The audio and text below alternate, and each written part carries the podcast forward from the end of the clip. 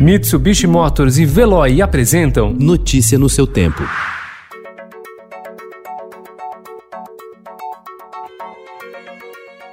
Olá, seja bem-vindo. Hoje é terça-feira, 4 de agosto de 2020. Eu sou Gustavo Toledo, ao meu lado, Alessandra Romano. E estes são os principais destaques do jornal Estado de São Paulo.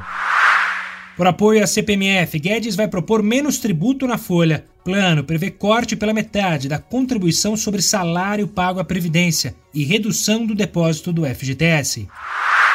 Ministro Ricardo Salles quer mudar a meta de preservação da Amazônia. Relator da Operação Lava Jato no Supremo Tribunal Federal, Edson Fachin derrubou ontem decisão do presidente da Corte, Dias Toffoli, que havia determinado o compartilhamento de dados das forças-tarefas da Lava Jato com a cúpula da Procuradoria-Geral da República. O senador Eduardo Braga apresentou proposta de emenda à Constituição que cria o direito de renda básica para os brasileiros em situação de vulnerabilidade, com recursos fora do teto de gastos. Reabertura das escolas no Rio de Janeiro tem pouca adesão.